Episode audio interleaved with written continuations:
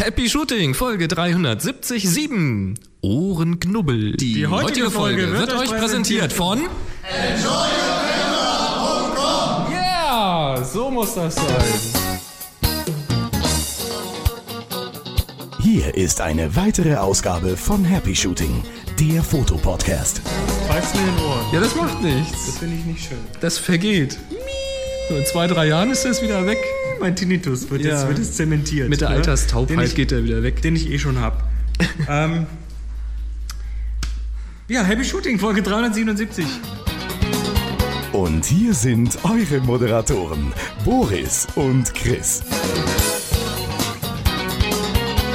Hannover. Letzter, letzter äh, Workshop in diesem Jahr. Lichtworkshop, enjoy your Da camera. noch einer? Nee. Nee, dieses Jahr sind wir durch. Ja, ist auch gut so. Wir haben Findest ja, du? Wir, wir haben jetzt Umzug, da können wir eh nichts mehr machen. Ja, und so. ich bin gerade warm geworden. Du willst jetzt. machst im November, Dezember noch fünf Stück. Ich mache dann noch einen Weihnachtsworkshop oder so. Ja, ist okay. Mach das mal. Ähm, nee, Darf Folge Tanja jetzt nicht 377. Wir sind hier am 11.10. in Hannover im Spielzeugladen bei unserem Sponsor. Und äh, ja, räumen die Regale aus und wieder ein und gucken, was hier so rumliegt und spielen mit Ringleuchten und Hab vorhin schon gesehen, hier solche Videodollies wurden schon ausprobiert. Das Genau. war eine gute Idee, das muss ich nachher nochmal machen. genau. Ich habe doch gerade eine Kamera zum Spielen. schön. Sehr schön. Ja, wir, ähm, wir machen es heute kurz, weil wir sind alle so. Es, ja, wirklich. Es ist Ende des Tages. Wir haben hart gearbeitet, haben alle hart gearbeitet. Liebe Zuhörer, bitte starten Sie jetzt die Stoppuhr und erfahren Sie am Ende der Sendung, was Chris Marquardt mit dem Begriff kurz genau meint. Nö, es ist ganz einfach. Es sind fünf äh, Fragen und wir Okay. haben ein, ein Thema und ein Fotofakt. Wir fangen mit dem Fotofakt an. Fotofakt. Das, Dagi hat- das ist jetzt krass, dass wir jetzt auch bei den Live-Sendungen, also Live-Sendung ist auch mal schwierig, ne? bei diesen Vor-Ort-Sendungen, wie sagt man denn dann? Außensendungen? Außenreportagen? Real ne? Lives? Später live. Ja, dass wir da jetzt sogar Fotofacts haben. Wie, wie, wie hast du denn dir das jetzt gemerkt? Ja, das habe ich mir aufgeschrieben. Die, also Ist nicht die, wahr. die Dagi hat uns, ich meine, das ist jetzt, also danke Dagi, aber der ist ganz schön weit hergeholt, dieser Fotofakt. Das ist der 3M Vi- Vicuity Blickschutzfilter und hat einen Durchmesser von 302 mal 377 Millimetern. Und wir haben die, Maß, Maß, 302 mal 377 Millimeter. und wir haben jetzt die Folge 377. 377. Ja, okay. ja, das, äh, ich streich Ah. das hier mal durch. Das, war, Okay. das ist schon so ganz weit, ne? Ja, das, da finden wir bestimmt auch irgendein Billigregal, was die Maße hat oder so. Keine Ahnung. Wahrscheinlich. naja, aber nee, trotzdem. Klasse. Super, klasse. ne? Ja, Klar, wenn auch ihr einen tollen Fakt habt für einen der nächsten Sendungen, also immer die Folgennummer und dann irgendwas Fotografisches dazu, dann einfach an info at happyshooting.de. Stichwort Fotofakt. Du klingst halt wie ein Karussellbremser. Meine Damen und Herren, steigen Sie ein! Eine neue Wahnsinnsfahrt, eine neue Runde. Da darf man nicht sparen, da muss man kommen, wenn alle kommen. Jawohl, noch eine Runde. Ich nehme dir, das mal aus der- ich nehm dir das mal aus der Hand und lauf mal von dir weg. Dann hört man dich nicht so laut. Ja, ja, ich höre, ich, ich, keiner hört dich. Keiner hört dich. Das ist ja peinlich heute hier. Was denn? Ja, ja, ist okay. Ähm, wir Ich bin ein haben, bisschen müde, das könnte sein, dass ich etwas das, aufgedreht das ist ein Endorphinschub. Krieg ich noch einen Kaffee? Du, Kaffee? Du hast ja noch gar keinen bekommen. Ähm, wir haben fünf, fünf, eins oder ein paar Fragen aus den, äh, aus den Reihen der Teilnehmer, in, inklusive eines Ohrenknubbel. Eine Ohren... Ja, da, oh, da freue ich mich drauf. Der Ohrenknubbel. Der kommt aber ganz am Schluss. Zuerst mal fangen wir mit dem Burkhardt an. Äh, winke, wink, Burkhardt. Du bist der Burkhardt aus Dresden. und äh, du hast irgendwas zum Thema Transport, Transportierung von Kameras. Ja, ich wollte von dir wissen, lieber Chris, ähm, wie du deine Kamera während deines Everest-Tracks transportiert hast. Also auch, wie du dann schnell an die Kamera rankommst, um in dem Moment die Aufnahme machen zu können, die du machen möchtest. Ja, das ist gar nicht so leicht. Also ähm, ich, ich bin ja so ein ganz großer Feind von diesen Bereitschaftstaschen, weil das sind immer diese nicht ganz, nicht ganz so richtig Bereitschaftstaschen, weil du musst erst aufmachen und Ra- Kamera rausholen und so. Und ähm, ich hab's, es gibt ein Video, wo ich es erkläre. Ich versuche das mal rauszusuchen. Ähm, für mich ist tatsächlich wichtig, das habe ich vorhin beim Mittagessen gesagt, ich mache morgens den Objektivdeckel runter und mache ihn abends wieder drauf. Also ich, wenn ich den Tag über irgendwie die Chance habe, dass da irgendwelche Bilder rausfallen, dann äh, will ich die auch machen können und zwar schnell. Und deshalb muss die Kamera im Zugriff sein. Und was ich mache bei diesen Wandergeschichten, ich äh, hänge mir die an den, an, die, an den Rucksackriemen dran, also rechts und links. Und zwar habe ich da ein System, das zufälligerweise, das habe ich aber schon lange, das schon lange bevor das hier irgendwo im Programm war, aber Enjoy Camera hat das System tatsächlich hier auch und das ist dieses Optech USA. Op slash Tech USA heißt die Firma. Und das sind ähm, so Strappen, die du, das sind so, so, so, so Riemen, die man, ähm, die man so aneinander klippen kann. Und dann gibt es zwei Teile, die man oben an den Riemen klippt oder ranhängt. Und dann sind dann so Plastikklipse dran. Und dann macht man die zwei Gegenstücke an die Kamera und dann klipst man die sich einfach so ran und dann hängt die Kamera vom Bauch. Hängt aber an diesem Rucksackriemen. Das heißt, sie, sie, sie zieht nicht am Nacken, sondern sie zieht eben dann an dem Rucksackriemen und das ist angenehmer zum Tragen. Und die ist dann so, du kannst dann einstellen auf die Länge, sodass sie angenehm ist und dann brauchst du die nur hochnehmen und abdrücken. Okay, Dankeschön. Ich habe das übrigens, das kann man natürlich, kann man natürlich auch DIY machen. Also ich habe da auch die Version gesehen mit, gehst in den Baumarkt, kaufst dir so, so Karabiner und äh, nimmst dir da so einen Riemen und ba- bastelst dir da was. Das kannst du genauso gut machen. Was ich bei diesem Optex-System klasse finde, ist, dass man es einfach äh, ran und wegklipsen kann. Und die sind auch so gegenpol, gegenpolar, diese Riemen, äh, diese Clipse. Das heißt, du kannst auch nicht falsch rum dran machen. Du kannst nur in eine Richtung dran machen. Und das finde ich gut. Und wenn man dann möchte, dann kann man statt den, äh, statt der Kamera, die an den Rucksack dahin zu klipsen, macht man die ab und macht einfach so ein Neoprenteil dazwischen und dann hat man plötzlich einen Schulterriemen oder so. Also man kann da so andere Sachen noch reintun. Da gibt es so ein ganzes System. Und äh, das ist auch nicht wirklich teuer, das Zeug. Ja, gehst du wandern, oder? Gelegentlich. Ja, nee, ich find, also ich finde es wichtig, dass man da die Kamera im Zugriff hat. Für mich ist das so, wenn ich da erst irgendwie, also die ist auch immer im Standby, ne? Die ist, äh, das ist mir wichtiger, als dass ich da ein bisschen Batterie spare. Das muss immer irgendwie bereit sein, das Ding. Wie ist es denn bei dir, Boris? Ja, äh, die Spiegelreflexen, die können ja problemlos im Standby stehen bleiben. Die fressen ja keinen Strom, die schlafen ja sofort ein und sind dann mit einem halben Antippen auf dem Auslöser sofort wieder da. Mit diesen ähm, Spiegellosen ist ein bisschen schwieriger, weil da in der Regel irgendwelche Monitore dauernd mitlaufen und wenn die irgendwelche Nähe zum Auge registrieren mit diesem Augensensor, wenn die so einen Sucher haben, dann geht dann plötzlich innen drinne der, der elektronische Sucher an und frisst Strom. Ähm, die sollte man dann schon ausschalten oder den ganzen Technikbamsel abschalten. Den Technikbamsel. Den Technikbamsel. Okay, Okay, das könnte ein Titel werden. Oder der Ohrknubbel. Ähm, ja, nächste Frage. Ich darf die Juliana fragen. Die hat vorhin gesagt, nee, ich will nicht, weil ich mag mich nicht selber hören. Aber die ich hatte, hatte auch so eine ganz grauselige Stimme. Ne? Ähm, was hast denn du für heute für ein er Erweckungserlebnis gehabt? Du bist die Juliana aus? Ich bin Janina, Ach ja. Wieso habe ich einen Juliana da stehen? Oh, das ist aber peinlich. ist aber kein Problem. Heißt das, du konntest gerade deine eigene Schrift nicht lesen? Ja. Ja, das heißt das. Yes. Das freut den Boris, wenn ich meine Sauklaue nicht lesen kann. Entschuldigung. Ist kein Problem. Ich komme aus Bielefeld Mhm. und mein Aha-Effekt am heutigen Tag war die Graukarte. Warum? Ist doch so, hat doch, hat doch jeder, oder? Ja, ich hatte bis äh, heute keine und habe festgestellt, wenn ich die habe, jemanden in die Hand drücke, darauf meine Kamera einstelle, mache ich danach super Fotos. Aha. Also du, also super Fotos mit Belichtung, mit Mit, genau, mit Belichtung, ähm, mit, ähm, also die Hautfarbe passt, die Farben passen, Mhm. die Belichtung passt cool, und ich bin zufrieden. klasse. Ne, Ich habe das, ich hab das gemerkt. Du hast den ganzen Tag so rumgegrinst. Also, hey, super. Und die Bilder, die wir heute gesehen haben, die sind auch klasse geworden. Also gefällt mir richtig gut, was da heute rausgekommen ist. Also nicht nur technisch, sondern auch so, ne? also die, die Telefonhörergeschichte. Ne? Wir haben tatsächlich eine Telefonzelle gefunden. Ja, ganz erstaunlich. Mit so einem magentafarbenen Hörer. Ich wusste nicht mehr, dass es überhaupt noch gibt, die Teile. Ich glaube, das sind heutzutage, so wie ich es jetzt gehört habe, eigentlich gar keine Telefonzellen mehr, sondern es sind eigentlich Wi-Fi-Hotspots. Und wahrscheinlich ist da ein Hörer dabei, falls der Hotspot nicht geht, damit man dann anrufen kann. Keine Ahnung. Ich weiß auch man nicht. das braucht. Ja, nö, das ist cool. Das war ja der Grund, warum ich mir mal irgendwann das erste Handy gekauft habe, weil ich schon wieder mal vor einer Telefonzelle stand, die nicht tat. Und ich musste dringend telefonieren. Ja. Heute, heute tun die Dinger komischerweise Es- alle, es- weil das, es, es gibt keine in der- Vandalen mehr. In der Übergangszeit gab es diese Phase, wo es dann keine Münzen mehr genommen hatte, sondern diese Karten, diese Geldkarten. Und ich hatte aber nie eine Geldkarte. Und dann musste ich wirklich mal dringend telefonieren und ich fand keine Telefonzelle mit Münzschlitz, sondern nur mit diesem blöden Kartenschlitz. Und seitdem habe ich dann auch ein Handy.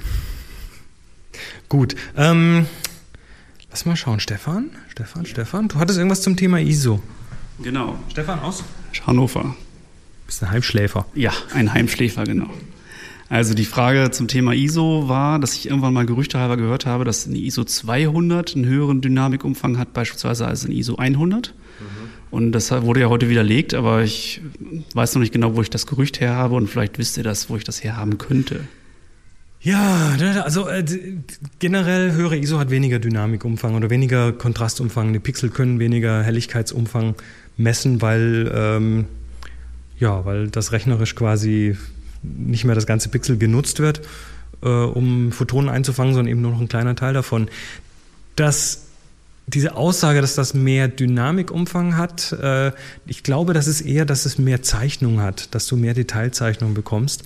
Ähm, auch das halte ich für fragwürdig, aber also echte Detailzeichnung, ähm, du kannst aber bei diesen Ach, Boris schleicht sich an und will was dazu sagen. Du kannst aber, was, was natürlich passiert ist, eine höhere ISO macht mehr Rauschen im Bild. Das heißt, du hast mehr. Boris? Was denn? Du, du hampelst hier so rum. Überhaupt nicht, ich stehe hier ganz ruhig. Ja. Also mehr Detailzeichnung könnte daher kommen, dass du einfach mehr Rauschen im Bild hast und äh, dass das auch, ähm, das ist so wie bei Filmkorn, das äh, suggeriert mehr Auflösung. Und ich könnte mir vorstellen, dass man deshalb mehr Zeichnungen sieht. Der Boris will jetzt unbedingt was dazu sagen. Ich könnte mir vorstellen, zu wissen, wo das Gerücht herkommt und dass es nicht zwingend ein Gerücht sein muss. Es gibt nämlich Sensoren. Nikon gehörte da lange Zeit dazu. Ich weiß nicht, wie das bei den aktuellen Modellen ist. Ach so, die die Basiswert. Olympus auch. Die haben von Haus aus einen ISO-Wert von 200. Das ist das, was der Sensor hat. War bei Nikon ganz lange so und stand immer auch drauf. Mhm. Und wenn du sie dann weniger empfindlich machst, also auf ISO 100 gehst oder ISO 50, je nachdem was für ein Modell, dann ist das natürlich nur berechnet und simuliert. Und dabei verlierst du unter Umständen tatsächlich Kontrastumfang. Das ist, das lasse ich gelten. Ich meine, bei Canon ist das so, wenn du auf ISO 50 stellst, auf Low, ähm, dass du dann halt da Details verlierst und äh, Kontrastumfänge verlierst. Wird alles, also es kann bei extremen Kontrastumfängen dann merkwürdig aussehen.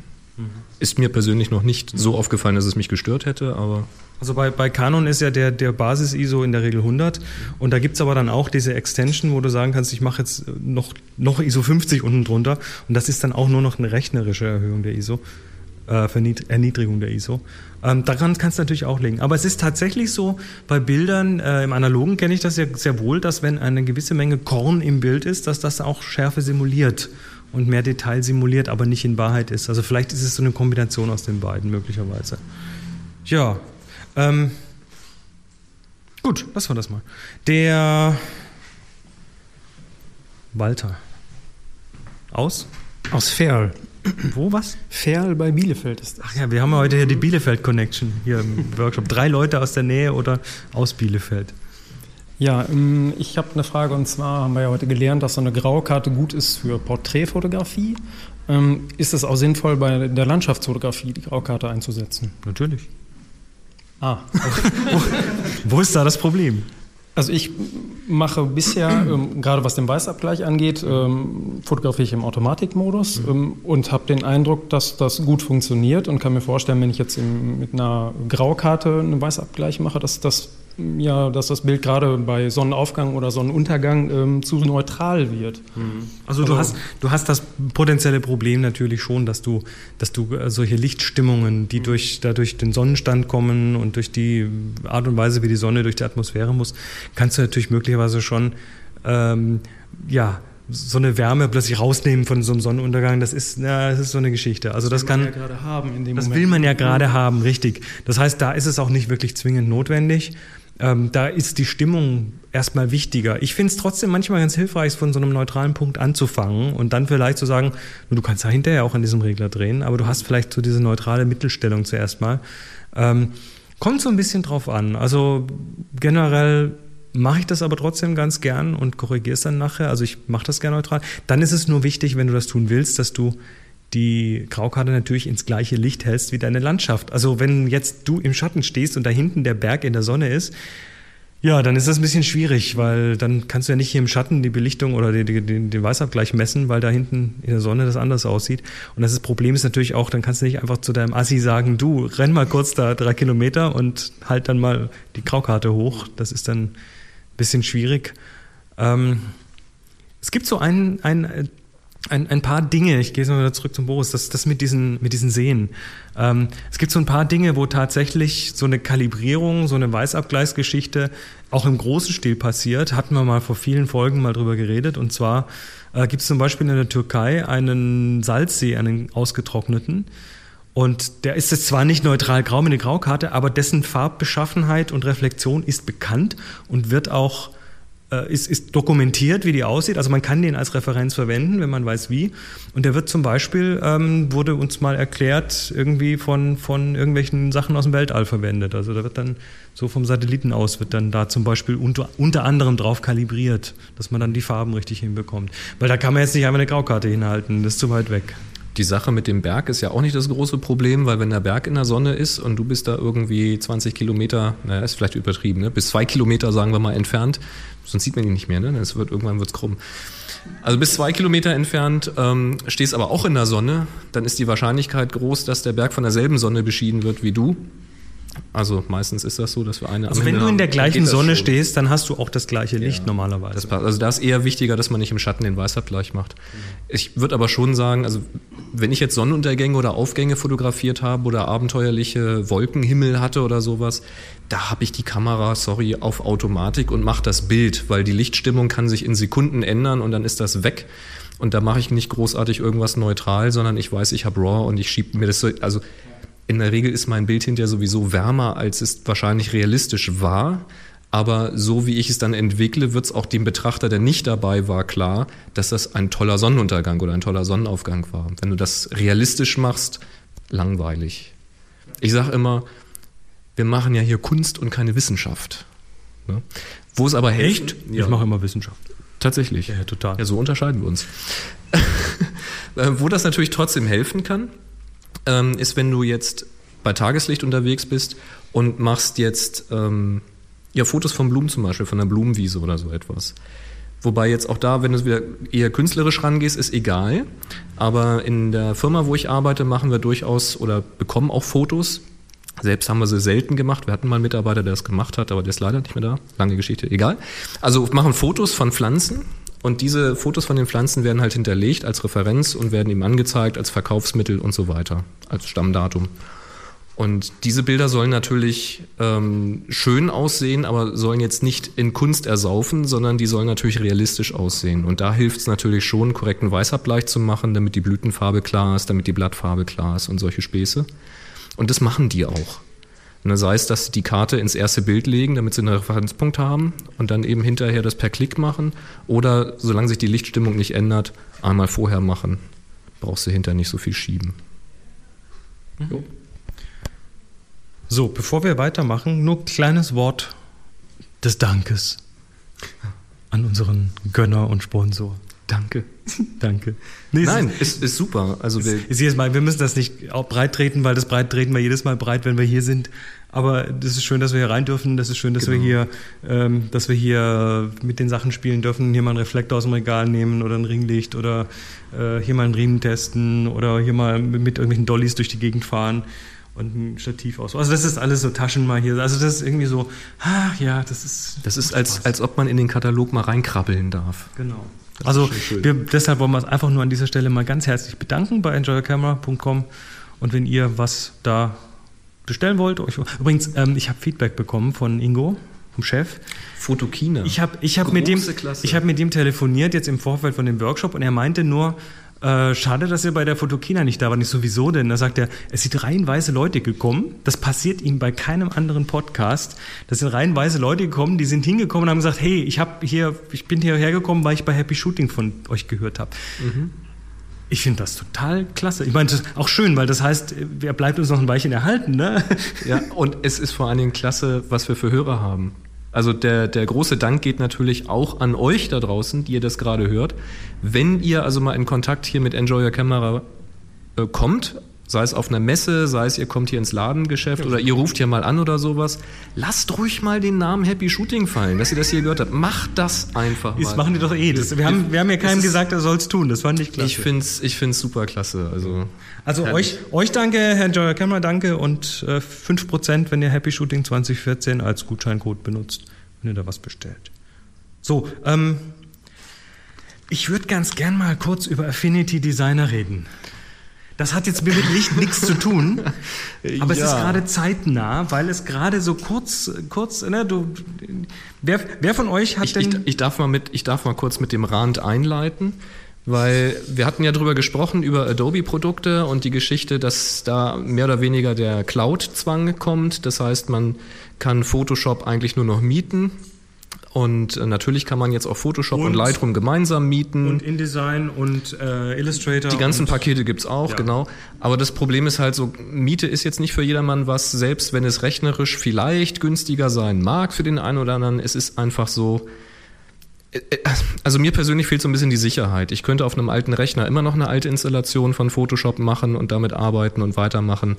Ähm, wie ist das, wenn ich jetzt mit einer Cloud arbeite? Da muss ich aktualisieren, das kostet regelmäßig Geld und es ist einfach ein doofes Gefühl. Und dass man diese Verpflichtung kommt, das zu tun für eine Software, über die man sowieso am Fluchen ist, weil sie einfach äh, steinalterlich äh, zu bedienen ist, ist einfach und doof. Sie, und weil sie ein Monopolist sind. Das ist das nächste Problem. Ja. Und es gab immer wieder so kleine Versuche von, von diversen Softwarehäusern, dieses Monopol zu brechen. Äh, auf Photoshop-Seite gab es dann mal das Acorn und dann gab es den Pixelmator und ähm, das sind alles so ganz, äh, ganz de- deftige Versuche okay gewesen, Programme. ganz okay, damit kann man auch ganz gut arbeiten. Ähm, aber die waren alle so, ja, du musst dann trotzdem nochmal irgendwie die Adobe-Sachen verwenden, weil du halt manche Sachen dann doch nicht hinbekommst. So, und jetzt ähm, kam kürzlich, ich will es jetzt gar nicht groß breit treten, aber kürzlich kam, Machst du gerade. Kam Affinity Designer, ähm, das erste von drei Programmen aus einer Suite, die ähm, ja, Frontalangriff auf Adobe sind. Also die könnten denen schon ein bisschen Kopfschmerzen bereiten. De Designer ist eine ja, ist ein Ersatz für den, für den Illustrator. Das ist ein vektorbasiertes Programm, was aber mit Pixeln auch ganz ordentlich umgehen kann. Ist nicht besonders groß im Download, sind so, glaube ich, 100 Megabyte im Download. Äh, wenn man es dann laufen lässt, ist es auch nicht wirklich groß, läuft, läuft super und schnell auf sogar meinem kleinen MacBook Air 11 Zoll. Ähm, benutzt, wenn es kann, die GPU, also Grafikprozessor, hat ganz viele so Live-Filter. Ne? Du ziehst an den Blur-Regler und das ist sofort alles irgendwie, wie es in Echtzeit passieren, die Sachen. Ähm, war ich dann auch, dachte ich dann auch, naja gut, die benutzen halt alle die neuesten APIs und was weiß ich, das läuft sicher nur auf Mavericks. Dann habe ich festgestellt, nee, das läuft ab 10.7, das läuft auf meinem alten Mac Pro sogar noch und da noch relativ flott. Also ist irgendwie ganz cool. Und das Ding kostet 45 Euro ungefähr im Mac App Store und ist kein Abo. Richtig, einmal kaufen, glücklich sein. Einmal kaufen und auf jedem Mac installieren, Ja, den man hat.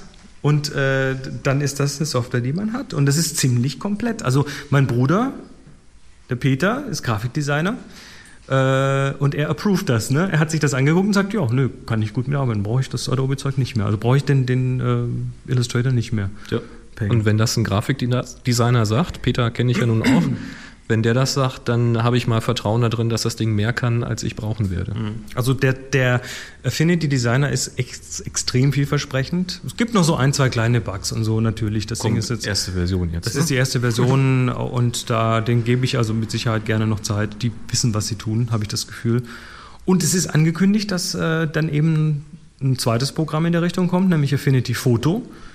Was dann wahrscheinlich Angriff auf Photoshop sein wird. Ich habe es noch nicht gesehen, ich hoffe mal. Und äh, dann noch das Affinity Publisher, das wird dann InDesign. Angriff auf, InDesign. Den warte ich ja, weil ich habe ja so mein Problem mit Apple, mit dieser Works Suite, iWorks Suite, weil sie den Pages ja, äh, oder Page heißt es? Pages. Pages. Haben sie ja in meinen Augen kaputt gemacht mit den neuen Versionen. Das ist äh, alles Kacke irgendwie. Ich benutze immer noch den alten. Und äh, da suche ich nach einer Alternative, weil das Adobe-Produkt ist für das, was ich tue, einfach zu teuer. Das brauche ich nicht. Und das wäre cool, wenn da jetzt was käme. Ja. Also ich äh, habe mit dem Designer gespielt und ich bin so, ah, das fühlt sich alles irgendwie richtig an. Ja, ich habe auch die ersten Sekunden damit erstmal so ein bisschen rumgedaddelt, weiß ich nicht, irgendwie so eine halbe Stunde, Stunde habe ich ein bisschen rumgespielt und habe so viele Funktionen gefunden, die ich so richtig prickeln fand. Also äh, ja. Das hat auch gerade so auf äh, so im Mac App Store, das ist glaube ich ziemlich oben in den Listen. Hm, natürlich. Und, äh, die kriegen gerade Zulauf, äh, bin nichts Gutes. Zu Recht, finde ich. Ich hoffe, die bleiben am Ball. Na gut, also das war jetzt nur mal so ein kleiner Zwischen, ein Wir kleines Zwischenthema. Wir, nee, wir kriegen da nichts dafür. Wir Wir, sind, uns wir, wir sind einfach nur happy, dass äh, der große Monopolist mal so ein bisschen eins äh, auf den Fuß getreten bekommt. Ja, und das scheint diesmal tatsächlich der Fall zu sein. Weil also auch wirklich, wie du schon sagst, eben auch professionelle Leute sich das wirklich mal angucken, die über so andere Angebote im App Store dann halt auch nur lächeln und sagen, ja, okay, so für ein kleines Mickey Mouse Logo reicht das vielleicht, aber für professionell ar- arbeiten ist es halt nichts. Ja. Und äh, diese App unterstützt eben auch die professionellen Formate. Du hast gesagt, du hast eine SVG-Datei damit aufgekriegt, die hat kein anderes Programm. Das kann auch. PSD lesen und das kann die ganzen Adobe-Formate auch lesen, AI-Formate und alles. Also, ja, na gut, also das wenn, wer das möchte, kann da ja mal ein bisschen rumsurfen und gucken und sich informieren. Äh, last but not least wieder zurück zum Workshop hier. Der Stefan hatte noch, ähm, ja, schon wieder dieser Stefan. Genau. Du hattest noch was, da ging es zum Thema Aufräumen und äh, Ach so, genau. Was mir geholfen hat beim Fotografieren war so ein der, dein Background-Check, beziehungsweise ähm, ja, dass man dann die Seiten mal guckt, ob da noch vielleicht ein Straßenschild reinragt oder dergleichen, dass man mal guckt, ob die Linien passen im Bild, dass man da einfach mal bewusst drauf achtet, weil das Auge das sonst also vorm, rausfiltert. vorm Auslösen einfach. quasi schon Genau, mal sich überlegt, wo ist da was, was stören könnte. Genau. Und äh, was hat's denn dann mit diesem Ohrenknubbel auf sich? Äh, Das war, als wir Porträts fotografiert haben und der Kopf schräg war, dass wir an der einen Seite natürlich ganz normal das Ohr gesehen haben und an der anderen Seite haben nur noch so kleine Knubbel am Rand rausgeguckt. Und das ist der berühmte Ohrengnubbel. Ja, über den haben wir uns Oder die Ohrenbräule auch. Die Ohrenbeule. Ja, wir haben uns da tatsächlich, äh, danke, wir haben uns da tatsächlich hier ziemlich ausführlich mit dem Ohrenknubbel beschäftigt. Also wenn, wenn quasi das eine Ohr so gerade hinterm Kopf so in kleinen Stücken vorschaut. Also ähm, idealerweise so oben ein bisschen und unten das Ohrläppchen auch noch mal ein bisschen. Und das sieht dann so aus, als ob der da, äh, das Model da irgendwie so eine Beule hätte, so eine Pestbeule an der Wange. Ja, das sah in der Tat sehr komisch aus dann. Also viele sehen das auf den ersten Blick erstmal gar nicht, weil man natürlich in die Augen schaut und sich das Gesicht anschaut und das ganze Bild anschaut. Aber bei mir juckt's dann irgendwie sofort, weil ich schaue dann auch so die Wangenknochen mal entlang und gucke mir eben die Kopfform an und wenn dann, dann so eine kleine Beule draus steht, ha, dann sage ich mal, man, noch ein Mühe als Fotograf zur Seite gegangen, wäre das Problem weg oder das Model noch ein Mühe zur Seite gucken lassen, je nachdem, was gerade schneller geht. Oder ein Stückchen mehr drauf. Es muss ja nicht das ganze Ohr zu sehen sein, aber wenn nur so eine ganz kleine Delle so am Wangenknochen hervorschielt, das sieht lustig aus. Also man kann, man kann viele Sachen äh, und solche Sachen dann in den Griff bekommen, indem man tatsächlich vorm Auslösen einmal kurz entlang der Kontur des Subjekts geht und schaut und so, ja, dann sieht, ob irgendwo vielleicht was komisch guckt oder nicht. Tja, Ohrenknubbel suchen. Ohrenknubbel suchen. Ja, wir sind durch. Wir haben die Sendung im Ist Kasten. Ich sagte, ich sagte, sie wird kurz. Das läuft jetzt, na, knappe halbe Stunde. Sind wir gut oder was? Für uns ist das kurz. Ja, sag ich doch, ne? Wahnsinn. Habe ich recht gehabt. Sie können Ihre Stoppuhren jetzt stoppen. Ja, gut gemacht. Ja, ähm, Dankeschön. Dann machen wir jetzt noch eine kurze Vorstellungsrunde. Und äh, dann ziehen wir auf zum Abendessen. Du bist der? Walter aus Ferl. Burkhard aus Dresden. Daniel aus Milte. René aus Osnabrück. Rainer aus Berlin. Joachim aus Oerlinghausen. Janina aus Bielefeld. Tjag aus Schiffdorf. Micha aus Berlin. Stefan aus Hannover. Chris aus Hannover. Und Boris aus Nordheim. Ja, und das war's. Drei.